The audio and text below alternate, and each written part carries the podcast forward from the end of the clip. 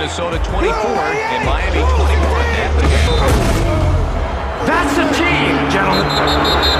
And either we heal now as a team, or we will die as individuals. Escuchas. Escuchas un podcast de Dixo. Escuchas. Máximo avance. Máximo avance. Fútbol americano. Con Arturo Carlos y Yeshua Maya. Por Dixo. La productora de podcast más importante en habla hispana. ¿Qué tal amigos? Bienvenidos a esta emisión del podcast de Máximo Avance hablando de la NFL. Les saluda con mucho gusto Arturo Carlos y también Emanuel Merlos. ¿Cómo estás, Emanuel? ¿Qué tal, Arturo? Pues una semana más de la NFL. Ya lo habíamos hablado en otras ocasiones, ¿no? La, la, temporada se divide también en cuatro cuartos y ya estamos ahorita entrados ya en el tercer cuarto de esta temporada. Ya ahorita es cuando estamos viendo quiénes van a ser pretendientes y quiénes van a ser contendientes. Sí, y que bueno, pues eh, sin duda eh, hay muchas cosas ¿no? que platicar. Creo que uno de los eh, grandes momentos que muchos hubiesen esperado era el ver a Peyton Manning romper el récord de más yardas como pasador en la historia de la NFL. Y la realidad es que fue lo más triste. ¿no? Así es. Ya se proyectaba, ¿no? Para que este año sí. fuera eh, eh, el año en el que se rompiera esta marca que dejó Brett Favre en su momento. Y que en estos instantes, pues sí, Peyton Manning llega con 71.871 yardas, rompe el récord de, Brett Favre, pero lo, lo que cabe destacar aquí es que en este mismo partido tiene cuatro intercepciones y además sale por lesión y sale ya como directo a la banca. Entra Osweiler ya como el coreback titular de, de no, bueno, no. En, en, algún momento de, de, los Denver Broncos. Pero eso es, o sea, sí rompe el récord, tienes cuatro pases interceptados y además te sientan. ¿no? Y por ahí había él eh, dado a conocer algunas, eh, bueno, el equipo había anunciado ciertas lesiones a lo largo de sí. la campaña, un par. Esta no se había detectado y parece que por ahí había tenido una molestia. ¿O será que estaban tratando de pues de darle un poco de pausa a este, en ese sentido a Peyton Manning y, poderle, poderlo llevar a la banca, ¿no? Muchas veces eh, no sería la mejor decisión banquear a Peyton Manning por ser Peyton Manning y, y decir ya no puede seguir o eh, realmente eh, es momento de darle una pequeña pausa a Peyton Manning y que tome tranquilidad y además evidentemente de los golpes que ha sufrido. Ah, estamos hablando de que estamos entrando a la semana 11 de la NFL.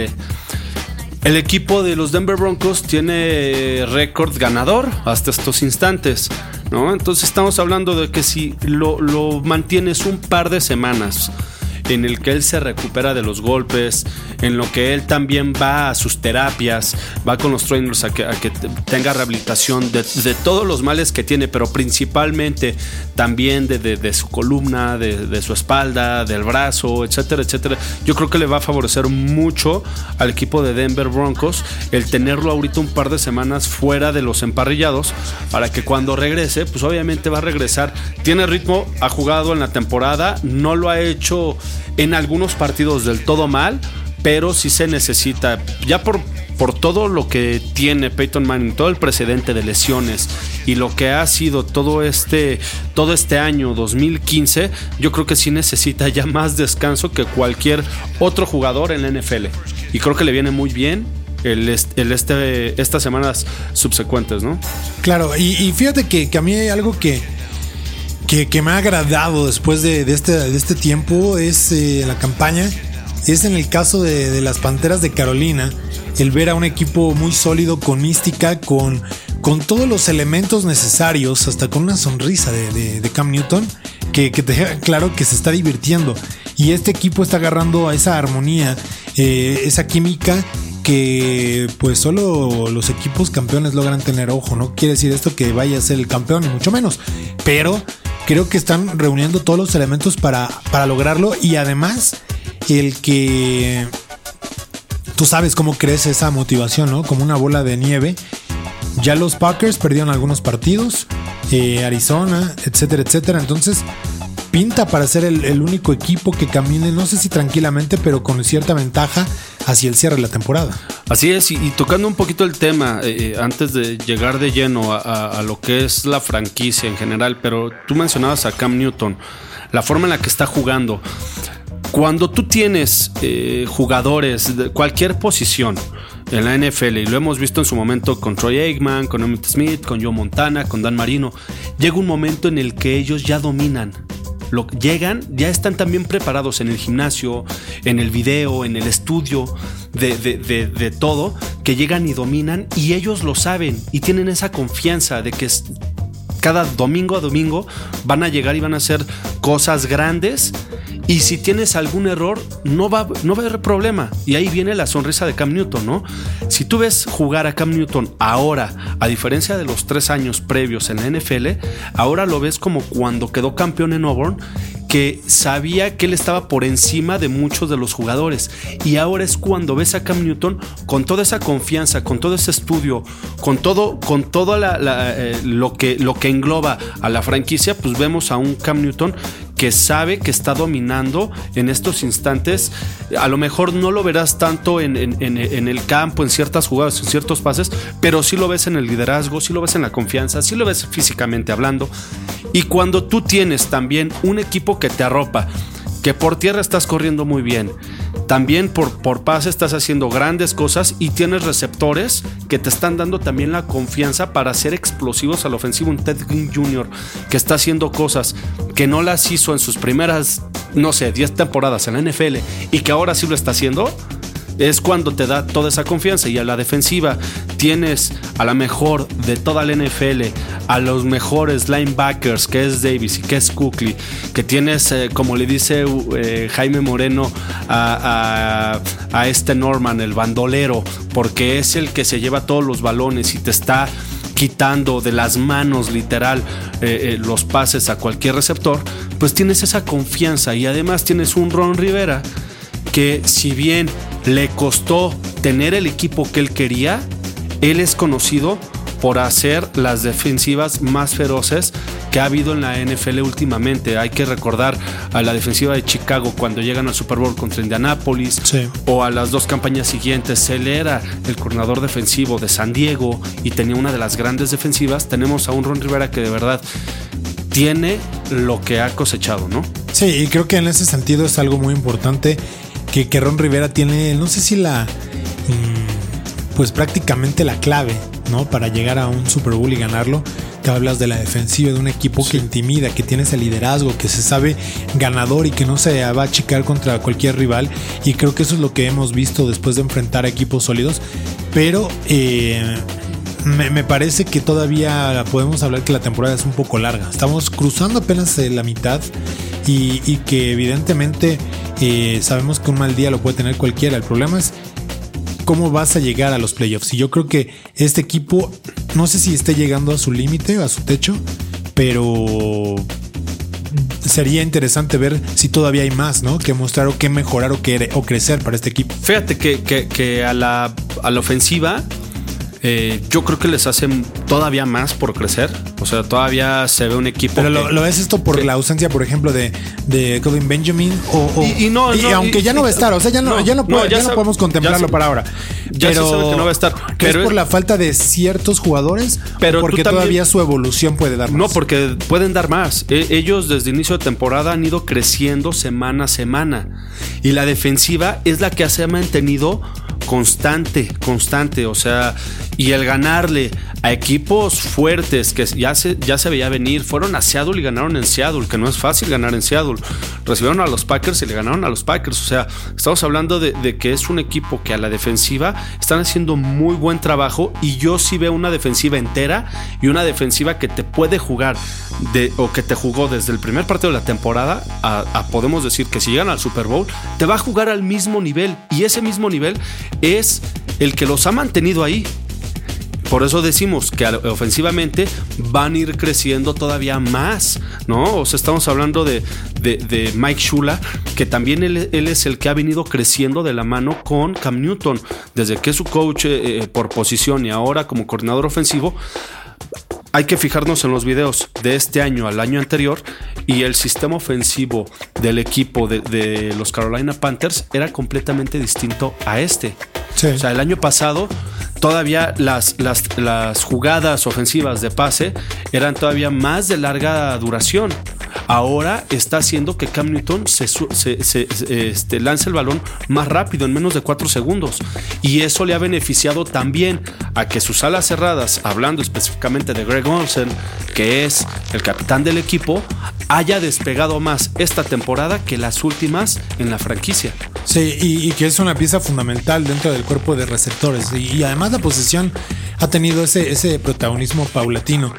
Y algunos puntos interesantes. eh, yo no sé, ahora que llega Tony Romo con los vaqueros eh, para reanudar la temporada después de aquella semana 2 en la que sale lesionado contra las Águilas de Filadelfia, alcanzan a ganar todavía ese partido por la ventaja que tenían y, y por ahí eh, Brandon Whedon eh, logra sacar el barco, ¿no? Pero eh, Hoy todavía la división no es la peor de la liga y está la, la sur de la La americana, sur del americano.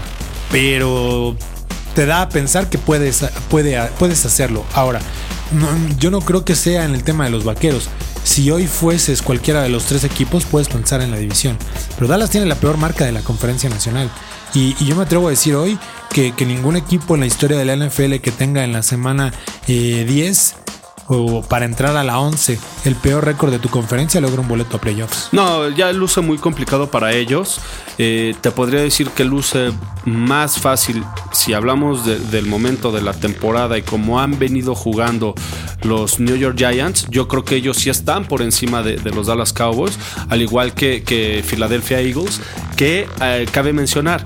Sam Bradford sale lesionado por parte de los Philadelphia Eagles y entra Mark Sánchez y él le va a dar otra fisonomía a la ofensiva de, de Filadelfia. Entonces yo siento que eh, el equipo de Dallas ya va a quedar prácticamente fuera y que se van a estar peleando entre Filadelfia y, New York el, el ser el primer eh, lugar de esta división. ¿no? O sea, yo, yo siento que ya Dallas, aún con que regresa Tony Romo, eh, yo lo he dicho mil y un veces, Tony Romo ya no es garantía y menos en este momento de la temporada. Ya es muy difícil. Ah, puede ser garantía. ¿Qué pasa si ganas los, los eh, siete partidos que te quedan?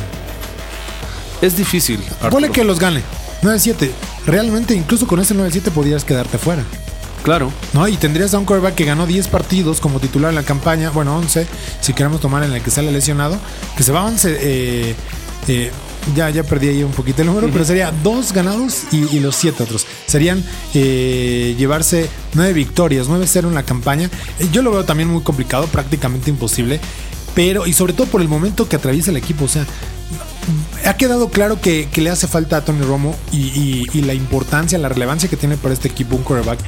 Pero más allá de eso, eh, el equipo está metido en un bache tremendo. Problemas de actitud, de ejecución, de mentalidad, Es de, de indisciplina, de, de- de motivación, de, de frustración. O sea, Artur, ya es, es un- claro. es una suma de 10 defectos que Es- tiene este es- equipo. Es que estás hablando que tienen el año pasado la mejor ofensiva. En los últimos años a uno de los mejores tres alas cerradas. En los últimos años a uno de los mejores cinco receptores abiertos. En uno de los últimos años, eh, que aunque no está Tony Romo, eh, eh, de los mejores corebacks, hablando de, de- de pases, de yardas, de rating. Entonces estás hablando que al final del día tienes uno de los mejores talentos de toda la NFL y que aun cuando no está Tony Romo, no están logrando nada. Cuando en su momento estamos hablando que queda fuera toda la temporada Tom Brady y entra Matt Cassell y Matt Cassell hace grandes cosas en el equipo de los New England Pat- Patriots. ¿no? Entonces estamos hablando de que, de que eh, en sí el conjunto ya no te da para más en esta temporada y no te da para ganar siete partidos de manera consecutiva. No te lo va a dar. Sí. O sea, es complicado. Y, y- e insistimos, aún ganándolo no sería ni garantía para clasificar, ni mucho menos de cosas grandes como se hubiese pensado al inicio del año.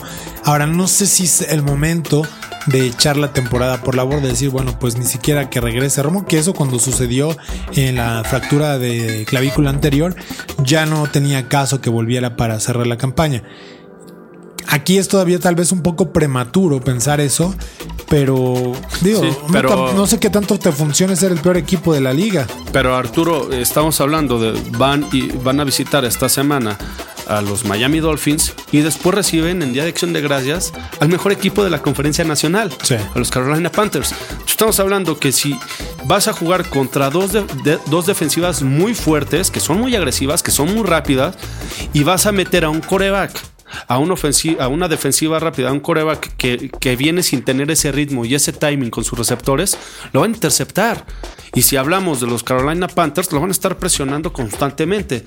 Yo entiendo que la, fecha eh, y también la fecha en la que también cuando ves a los, a los Dallas Cowboys que empiezan a despuntar siempre es acción de gracias para adelante. Y a lo mejor podemos decir que es una buena época en la que él regrese. Pero si hablamos de ser realistas, pues se va a enfrentar a mucho, mucho golpe, mucha agresividad, este, velocidad de la defensiva, no va a entrar en ritmo, no va a estar en timing. Ese es el gran problema. que va a tener lo importante es no, dejarlo cómodo ¿no? En, el, terreno de juego y a ver cómo, cómo pinta el camino para los vaqueros hacia el final de la temporada. Insistimos, ya con la ilusión prácticamente apagada ¿no? de, poder llegar a, esos playoffs. Y otro de los eh, puntos que, a mí me ha gustado en la, en la temporada, o que ha sido de los eh, detonantes, ¿no? En cuanto a, a, dos equipos que incluso se habían enfrentado entre Minnesota y los Raiders.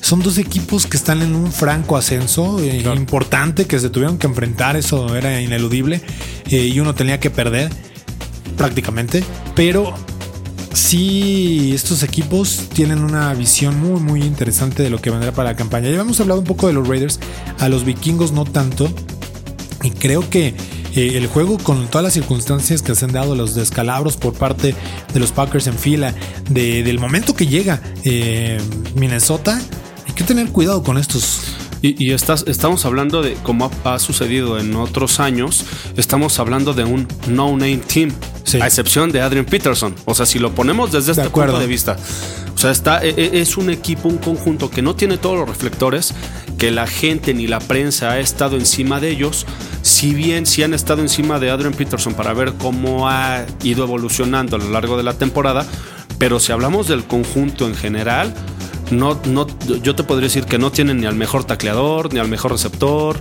ni al mejor este. además de que, no tiene grandes nombres, creo que su, por ejemplo, su cuerpo de receptores es talentoso, pero es muy de bajo perfil.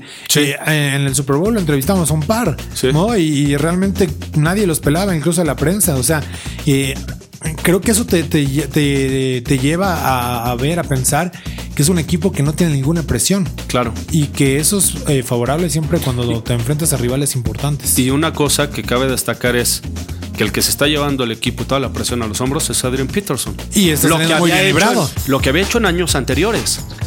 Aquí la diferencia es que ya no se está hablando del quarterback como en otras épocas, que siempre era el problema. Sí, el, azotar a los quarterbacks, ¿no? Y pasó con Chris Ponder, salió eh, con Tarvarius Jackson, con muchos otros. Y aquí nos habla de que si lleva seis partidos aproximadamente con más de 200 yardas, es porque él es el líder de este equipo, ¿no?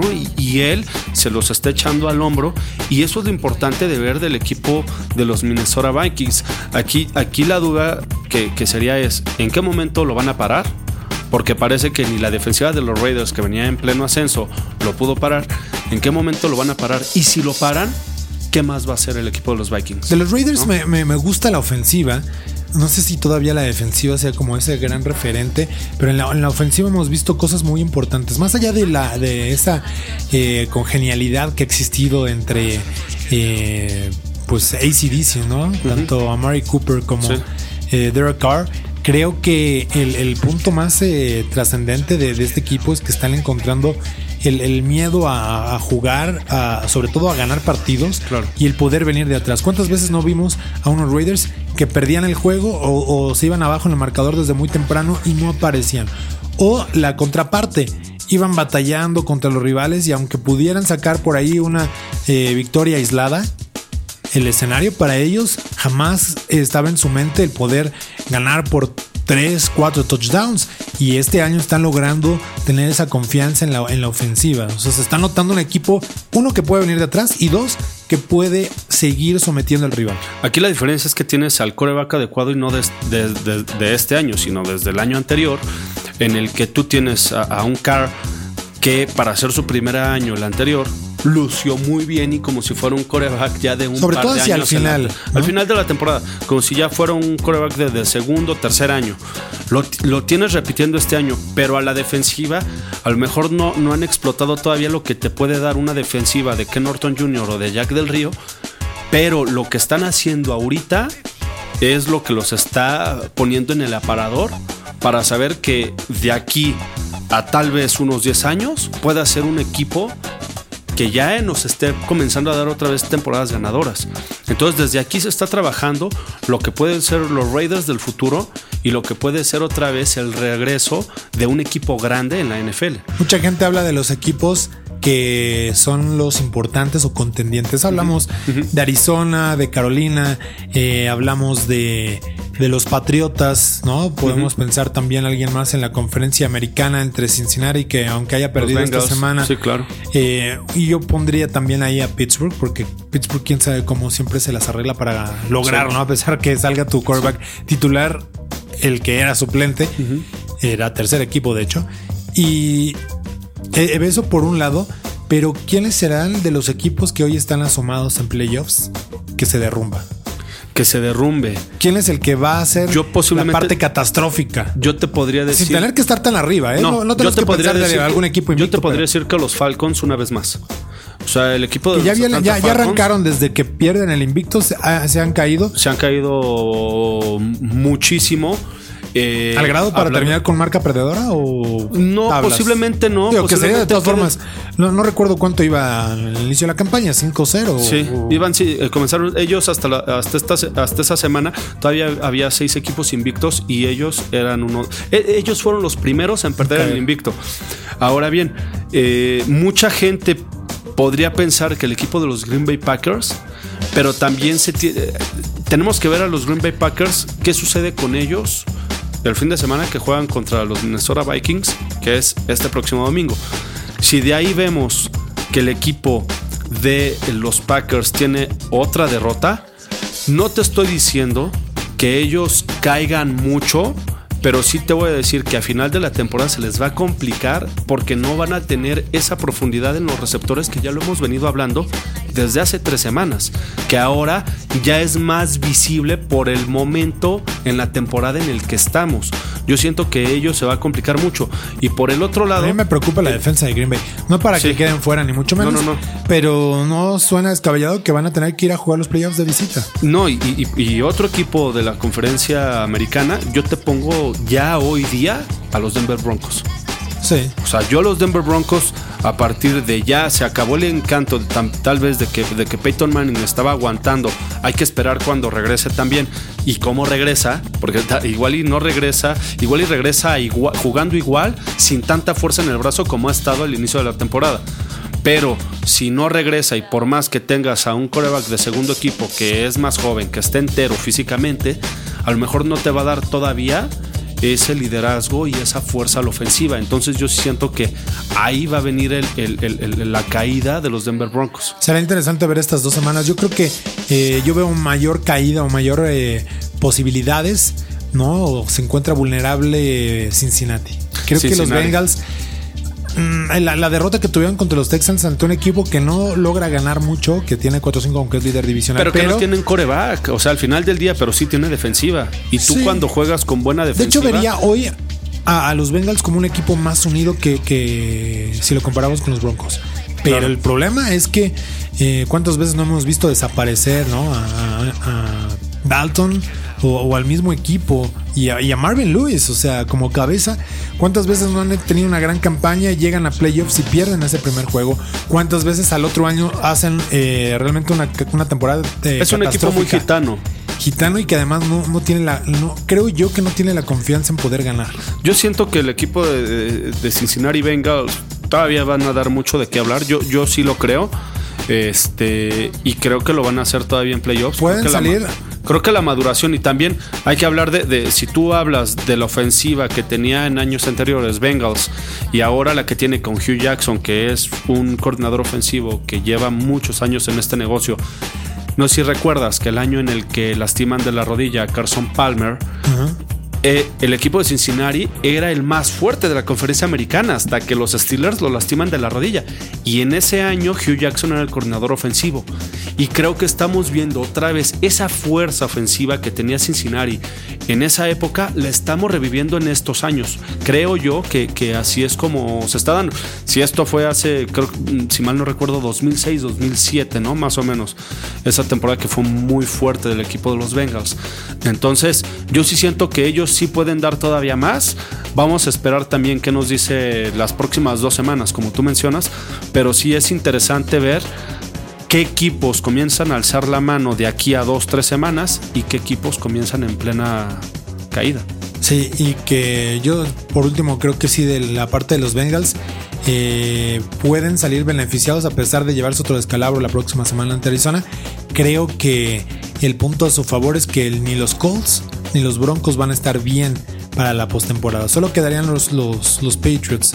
Y que realmente en la división, pues eh, los Ravens han batallado, los Steelers han hecho buenas cosas, pero tampoco están en el nivel que, que nos podrían tener acostumbrados. Así que pueden tener una conferencia a modo sin que sea mala pero que no pueden tampoco ahí aflojar. Así que los eh, esperamos eh, en el programa de televisión. No se lo pierdan todos los miércoles 8 de la noche con la información, el análisis en HMX. Si no tienen el canal, búsquenlo en la guía de programación y si no, pídanlo a su operador, operador de cable, perdón. Y si no, bueno, pues muy fácil, en máximoavance.com pueden verlo bajo demanda. Así que, Emanuel, nos vamos. Así es, ha sido un gusto, Arturo, y invitar a la gente a que siga viendo fútbol. Fútbol, fútbol, fútbol, que ya nos queda menos Sí. para otra vez llegar a febrero y de ahí no tener fútbol, una, un- una espera larga. Co- Consúmanlo ahorita, el partido que sea. Así es, y de hecho, bueno, pues habrá cobertura desde Miami. Ahí estará eh, Manuel Merlo siguiendo el duelo entre los Cowboys y los Dolphins y todo el trabajo que hay en, en máximo avance. Estén muy pendientes de él. Muchas gracias. Hasta la próxima. Dixo presentó Máximo Avance con Arturo Carlos y Yeshua Maya.